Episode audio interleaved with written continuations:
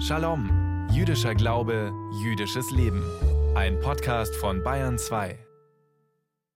In unserem Kalender haben wir heute den 24. Av 5783, Freitagnachmittag Bayern 2 um kurz nach drei. Zeit für den wöchentlichen Treff in unserem Funkstädtel. Ich bin Michael Strassmann und sage Shalom Uvracha zu unserer Quadranz Jiddischkeit, zu unserer jüdischen Viertelstunde von und mit dem Landesverband der israelitischen Kultusgemeinden in Bayern.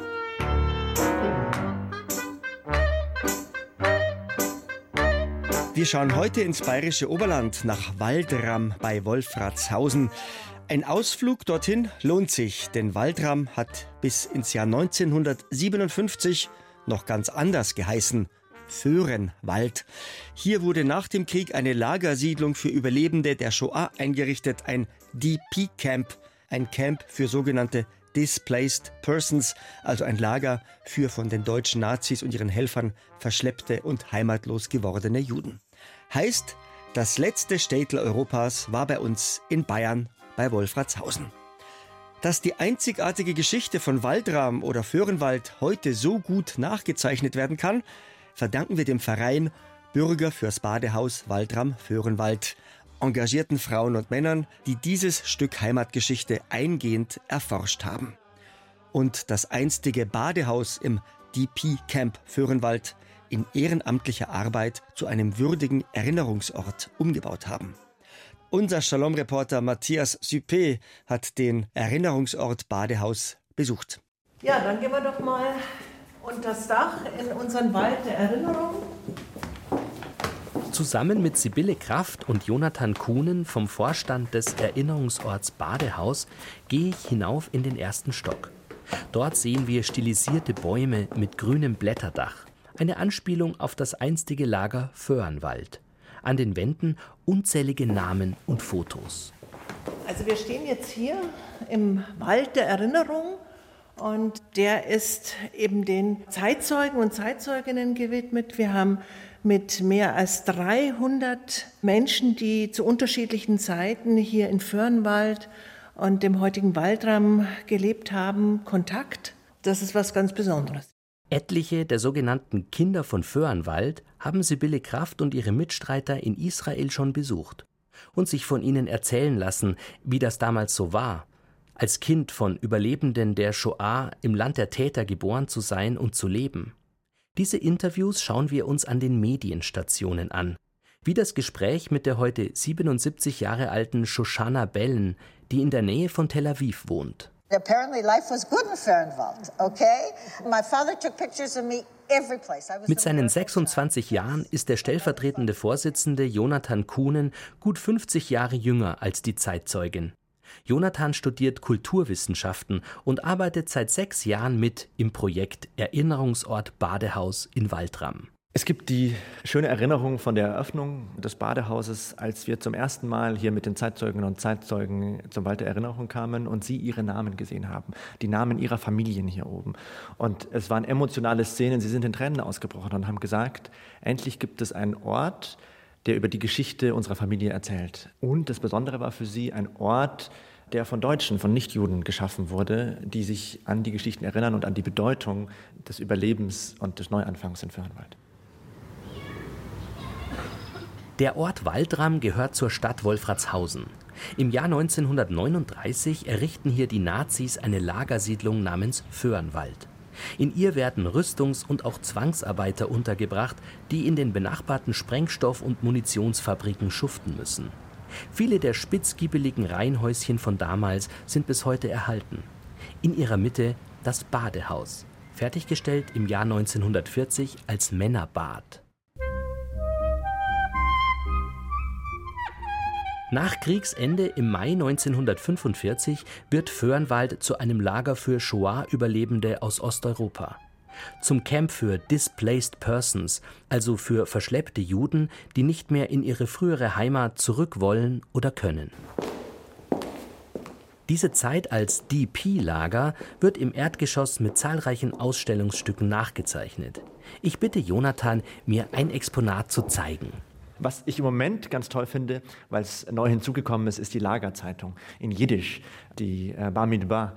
Das Tolle ist, damals gab es wenig Papier und es gab keine hebräischen Lettern. Deswegen musste es in lateinischen Lettern gedruckt werden. Und das ist Jiddisch in lateinischen Lettern. Und so habe hab ich eine Gelegenheit, es auch noch zu verstehen, weil ich Hebräisch nicht gut lesen kann. Und es erzählt einfach wahnsinnig viel zum Lageralltag und gibt einem nochmal sehr viel Einblick, wie das Leben hier ähm, für Anwalt war. Man geht davon aus, dass zwischen 1945 und 1957 hier in Föhrenwald mehr als 10.000 Juden gelebt haben, unter Selbstverwaltung. Ausgestattet mit mehreren Synagogen und mindestens einem Ritualbad, also einer Mikwe. In den Geschäften wurden koschere Lebensmittel verkauft. Sogar eine orthodoxe religiöse Schule, eine chassidische Yeshiva, hat es gegeben, gegründet von Jekusiel Halberstam, dem bis heute legendären Klausenburger Rebben.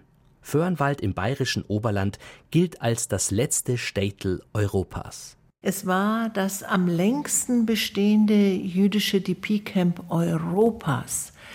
Hier konnten sich die überlebenden Juden aus ganz Osteuropa auf Jiddisch unterhalten und haben eine gemeinsame Sprache gehabt.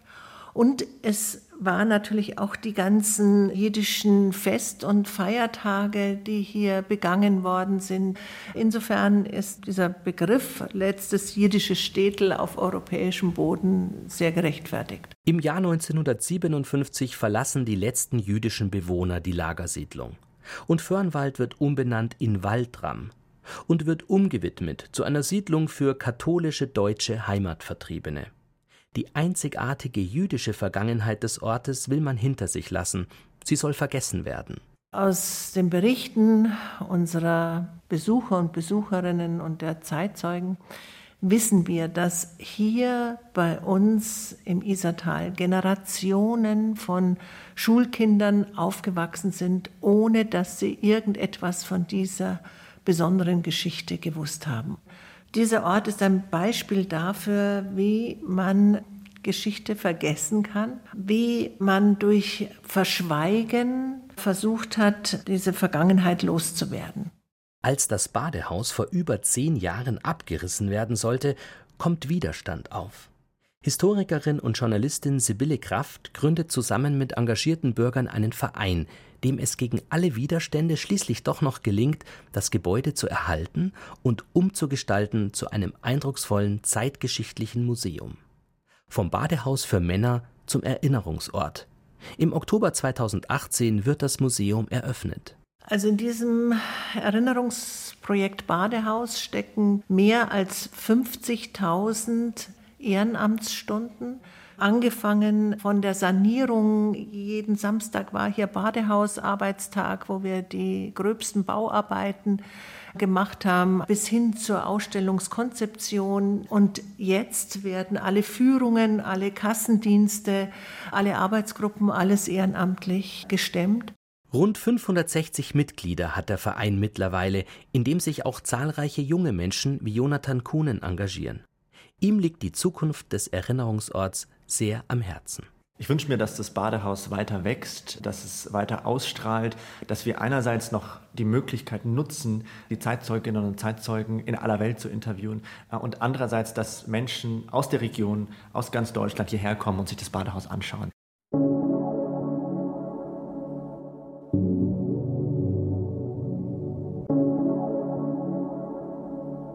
Freitagnachmittag, Bayern 2, kurz nach drei. Wir sagen Shalom. Ich übergebe nun an Rabbiner Joel Berger, an unseren geschätzten Radioreppen. Vielleicht wissen Sie, das Hebräische und das Arabische sind eng miteinander verwandt und gehören beide zu den semitischen Sprachen. Die wiederum sind bekannt dafür, dass es vor allem auf die Konsonanten ankommt, also auf die Mitlaute. Wenn wir in einem hebräischen Wort auf ein R treffen, dann hat das gerne was zu tun mit Licht oder mit Sehen.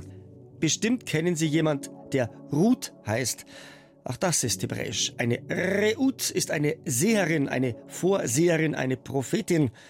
Ich sehe heißt im Hebräischen Ani Roe. Sage ich Ihnen deswegen, weil wir morgen Vormittag bei der Schacharit, also beim Schabbatgottesdienst in der Synagoge, das nächste Stück aus unserer Tora lesen. Morgen ist dran der Wochenabschnitt mit der laufenden Nummer 47. Er heißt, jetzt kommt's, Re'e. Ein Befehl. Re'e, siehe. Ich finde es beachtenswert, wie uns die Tora nicht nur auf die Pfade des Herrn führt. Mit der gleichen Beharrlichkeit legt sie uns nahe, was wir tun und was wir lassen sollen. Unser Leseabschnitt der letzten Woche hat uns aufgefordert, nicht bloß nach unseren Augen oder nach unserem Herzen zu gehen, will sagen, es gibt mehr als den nüchternen und sachlichen Verstand und mehr als augenblickliches Gefühl und launenhafte Befindlichkeit. Ihre Warnungen und Ermahnungen drückt unsere Torah meist kurz und knapp in genau gesetzten Worten aus. Der Fokus ist klar. Vermeide jede Handlung, die dich vom Weg Gottes abbringt. In dieser Woche scheint die Torah viel Mühe darauf zu verwenden, uns vor schlechten Einflüssen zu warnen. Die Torah ermahnt uns, unseren Glauben zu bewahren und unsere Werte zu achten, egal was oder wer komme, egal ob falsche Propheten, falsche Freunde oder andere Verführer. Wie lesen wir? Wenn ein Prophet oder Traumdeuter auftritt, der ein Zeichen oder ein Wunder tut und sagt, lass uns den Göttern anderer Völker folgen, so sollt ihr nicht auf ihn hören. Oder wenn dein Bruder der Sohn deiner Mutter oder dein Sohn oder deine Tochter oder deine Frau oder ein Freund dich heimlich verführen will und sagt, lass uns andere Götter anbeten, die du oder deine Vorfahren nicht kannten. Die Tora bekräftigt hier ihre Ermahnung in nicht weniger als fünf verschiedenen Ausdrücken. Denn wie lesen wir? Dann sollst du nicht nachgeben und nicht auf ihn hören. Du sollst in dir kein Mitleid mit ihm aufsteigen lassen und sollst keine Nachsicht für ihn kennen und die Sache nicht vertuschen. Wenn sie unser eigenes Fehlverhalten oder das eines falschen Propheten im Blick hat, warnt uns die Torah kurz und knapp, einfach mit den Worten Höre nicht auf ihn oder folge nicht deinem Herzen. Doch wenn es um unsere Verwandten geht, bietet uns die Tora eine ganze Auflistung zum Thema Nichtbeachtung.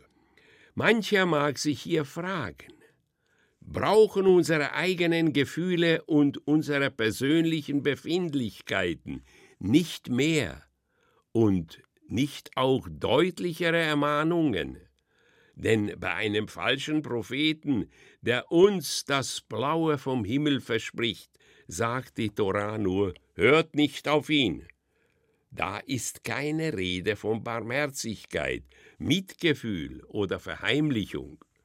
Anders aber, wenn die Torah von unserem Verwandten spricht, denn die Torah weiß um unsere Verbundenheit mit Familienangehörigen.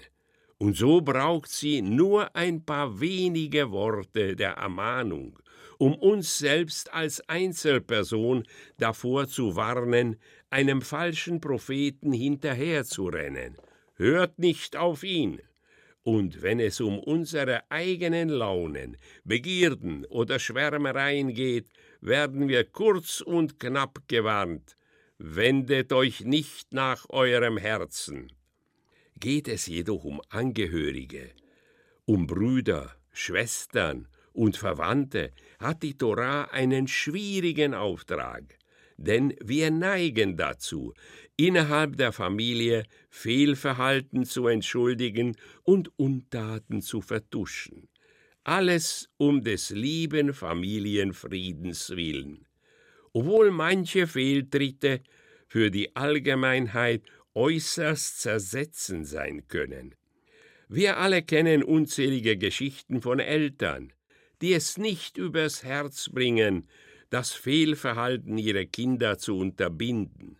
Oft hören wir von tragischen Folgen, nur weil sich die Familie nicht rechtzeitig dazu durchringen konnte, bösartigen Versuchungen und all den hinterlistigen Verführern Paroli zu bieten. Wünschen wir uns im Geiste der Torah, dass wir stets die Kraft haben mögen, in unserer Familie das Gute zu fördern. Kaum ist der Funkrebbe mit seiner Parascha fertig, pfeift's hier bei uns auf Bayern 2 und dieser Pfiff sagt uns Freitag für Freitag, jetzt kommen unsere Lichtzündzeiten diesmal ihm, damit wir unsere beiden Schabbatkerzen heute Abend bloß nicht zu spät anzünden. Also zur feierlichen Begrüßung unseres Ruhetages, heute bei Sonnenuntergang, müssen wir unsere beiden Schabbesleuchter angezündet haben. In Salzburg bis um 20.13 Uhr, in Straubing sowie in Pilsen bis um 20.17 Uhr und in München bis um 20.19 Uhr. Heiter geht's weiter, wie gewohnt, bei unserem Ritt durch alle Städte in und um Bayern mit einer jüdischen Gemeinde. Regensburg 20.20 Uhr, Weiden 20.21 Uhr, Amberg 20.22 Uhr, Augsburg 20.23 Uhr, Bayreuth sowie Hof 20.24 Uhr, Nürnberg, Fürth sowie Erlangen 20.25 Uhr, Ulm 20.26 Uhr, Bamberg 20.27 Uhr, Würzburg sowie Konstanz 20.28 Uhr und in Frankfurt am Main müssen wir unsere beiden Schabbesleuchter angezündet haben bis um 20.36 Uhr. Voilà, Seuse, wir hören uns wieder am kommenden Freitag Bayern 2 kurz nach 3. Der kommende Freitag ist der 18. August 2023 und für uns der 1. Elul 5783. Ja, am kommenden Freitag ist in unserem Kalender ein Monatserster, ein Rosh Chodesh. Da geht der Av und es kommt der Elul.